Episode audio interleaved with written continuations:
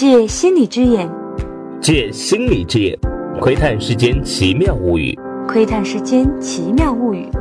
欢迎收听心理朋克。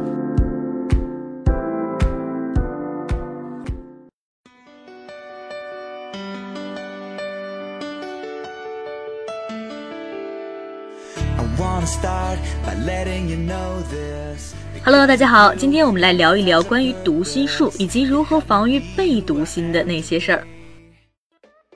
作为一个自称靠心理学行走江湖的人，其实啊，主要是靠抖机灵。我特别会去留意电影、电视和小说里的心理学元素。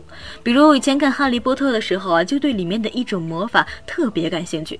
它就是凤凰社那一集里斯内普传授给哈利的大脑封闭术。那一段情节是说，邓布利多发现伏地魔跟哈利的脑子经常相互连通。而伏地魔呢，很擅长一个魔法，叫做摄神取念，其实啊就是读心术嘛。如果放任他经常钻到哈利的脑子里读心，麻烦可就大了。而大脑封闭术呢，正是摄神取念的克星。这个魔法听上去就有点心理学的意味吧？如果大脑封闭术得以正确使用，那它就能帮助你免受侵入或影响。在对你单独辅导期间，我会试图进入你的大脑。你必须试图尽力抵抗，做好准备。那我们的现实生活里有没有这样的大脑封闭术呢？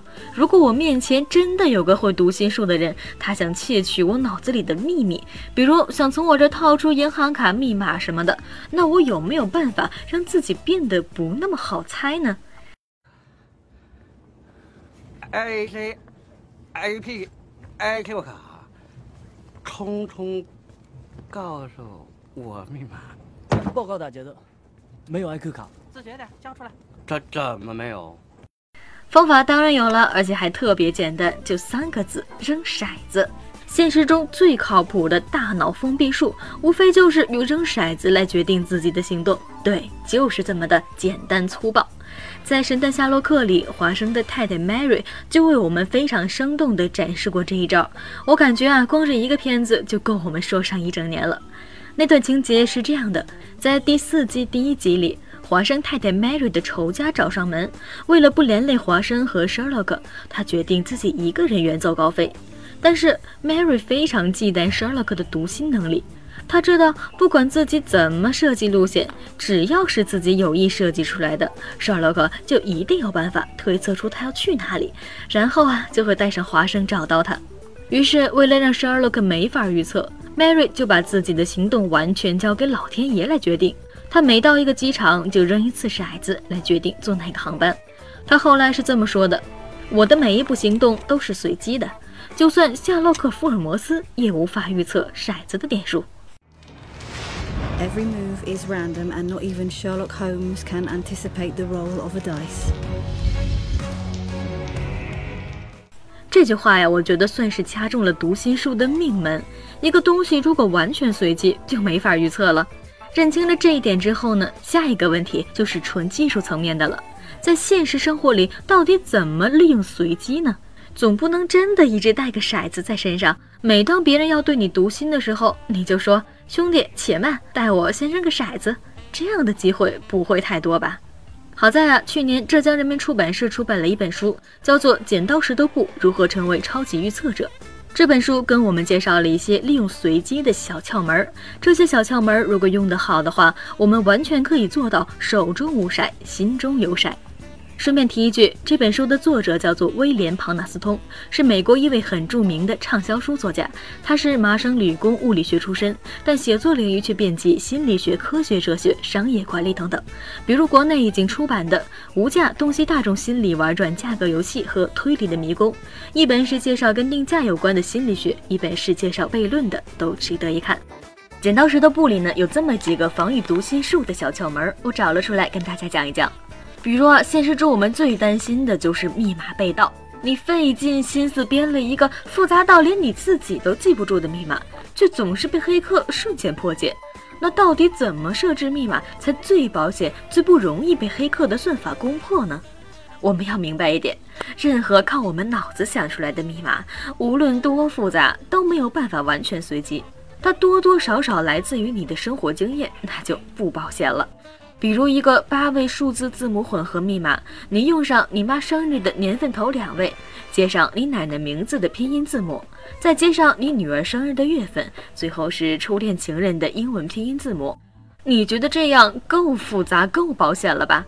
其实，在黑客面前，这几乎就是透明的呀。组成密码的这些信息来源，黑客只要有心，就都不难找到。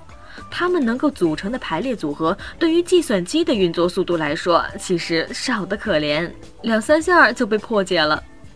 这方面最典型的反面教材就是《神探夏洛克》里的 Erin Adler，他把自己安身立命的那些情报都锁在一个手机里，然后花样作死，非要在解锁密码里向 Sherlock 示爱，结果啊就被 Sherlock 顺着他的心思把密码给破解了。那么，真正保险的方法是什么呢？有很多程序或网站啊，可以帮你生成一个随机字符串，你就直接把这个随机字符串背下来，当做你的密码。这串密码与你的生活彻底无关，黑客就完全没办法缩小猜测的范围，想要攻破就只能靠硬算了。五十二个分大小写的英文字母，加上十个阿拉伯数字，密码可用的字符一共有六十二个。如果拿它们来组成一个八位数的密码，大概有两百一十八万亿种组合。最强大的计算机也要算到天荒地老，才能把这些组合全都排列一遍的。这样一来，靠强攻就很难攻破了。但是强攻不成，还可以偷得到。这是因为啊，很多不太正规的网站在安全性保障上很有问题。像前几年国内就发生过几次恶性密码泄露事件，有几个国内大型网站居然是明码储存密码的，也就是说，网站后台是可以原原本本看得见你的密码是什么的，这就特别危险了。一旦网站后台被黑客入侵，所有会员的密码就都被黑客掌握了。那怎么办呢？首先，你至少得有两套随机生成的密码，其中一套只用在那些安全性最靠谱的几个网站上，比如国内外几个互联网巨头，他们在安全保障方面一般都相当重视，投入巨大，基本可以放心。剩下来的一个密码呢，用在其他网站上。然后呢，你再把这两套密码变化成每一个网站都不同，即每一个网站都有一个不同的密码。怎么变化呢？很简单，你把那个网站的英文名称最后一个字母加到密码后面。比如你的那个强密码是一二三四五，你现在要把它用在 Google 上面，Google 最后一个字母是 E，那你就把密码变成一二三四五 E。这样一来，你每一个网站就都有一个密码了。即使黑客破解了一个网站的密码，一般来说啊，他接下来要做的也只是去找到里面那些不加修改就能应用到其他网站上的密码，而不会在乎我们这种改变了一个字母的密码。这样的一套密码体系，是不是相对来说就安全一些了？剪刀石头布这本书里还有大量的篇幅是直接点题的，也就是介绍了剪刀石头布这个游戏的制胜法门。这里面也有利用随机的小窍门，大家可别小看剪刀石头布这个游戏啊，它可是有世界锦标赛的，高手对新手呢是可以形成碾压优势的。剪刀石头布的高手有很多的进攻手段。所谓进攻手段呢，就是去猜对面的选手下一轮可能会出什么拳。新手玩剪刀石头布的套路啊，基本上是固定的，对高手来说很好猜。比如紧握拳头的石头进攻性最强，而且在不同的文化下，大家基本上都这么觉得。所以新手呢，第一轮很喜欢出拳头，那么你出布赢的概率就很大。新手还会不自觉地根据自己上一轮是输还是赢来调整自己下一轮该出什么。如果新手一上来出石头，而你出布，第一轮他输了，那他接下来就很有可能会改变手势。那么你下一轮就应该出剪刀，剪刀可以让你立于不败之地。如果他出布布，剪刀赢；如果他出剪刀，你们打平。还有些新手一输啊，就喜欢复制刚才对方赢了自己的手势。如果刚才是石头被布赢了，那他下一轮就很可能出布，这样你出剪刀赢的概率就更大了。所以，面对新手，高手就展开了读心术攻略。但如果面对的是比自己还能猜的超级高手呢？你猜他比你猜的更远，这时候啊，有经验的选手就会采取防守策略。所谓防守，就是让自己的出拳顺序完全随机。具体手法呢，书里没有细说，但大致原理啊，差不多是这样的。在每次出拳前偷瞄一眼对面墙上的钟，秒针如果落在一四七十附近就出石头，在二五八十一点附近呢就出剪刀，在三六九十二点附近就出布。因为一般来说啊，两次出拳间的时间间隔是不固定的，这样一来你的出拳顺序就完全随机了。这种方法大家完全可以活学活用。比如打网球的时候，可以在手腕上戴一个实时监测心率的运动腕表，每次发球前呢偷瞄眼心率，如果个位数是单数，就发到对方的反手侧；如果是双数呢，就发到正手侧。这样一来，对方就根本没法预断你的发球路数了。以上这些就是从《剪刀石头布》这本书里摘出来的一些利用随机来封闭大脑的小窍门。读心术如果是孙悟空的话，那“随机”这两个字就是如来佛祖的手掌心。好好利用，让自己变化莫测起来吧。那我们这期节目到这里就结束了。我是燕卓，记得关注我们的公众号“心理朋克”，里面有各种与节目有关的资料与花絮，欢迎大家在公众号里留言与我们互动哦。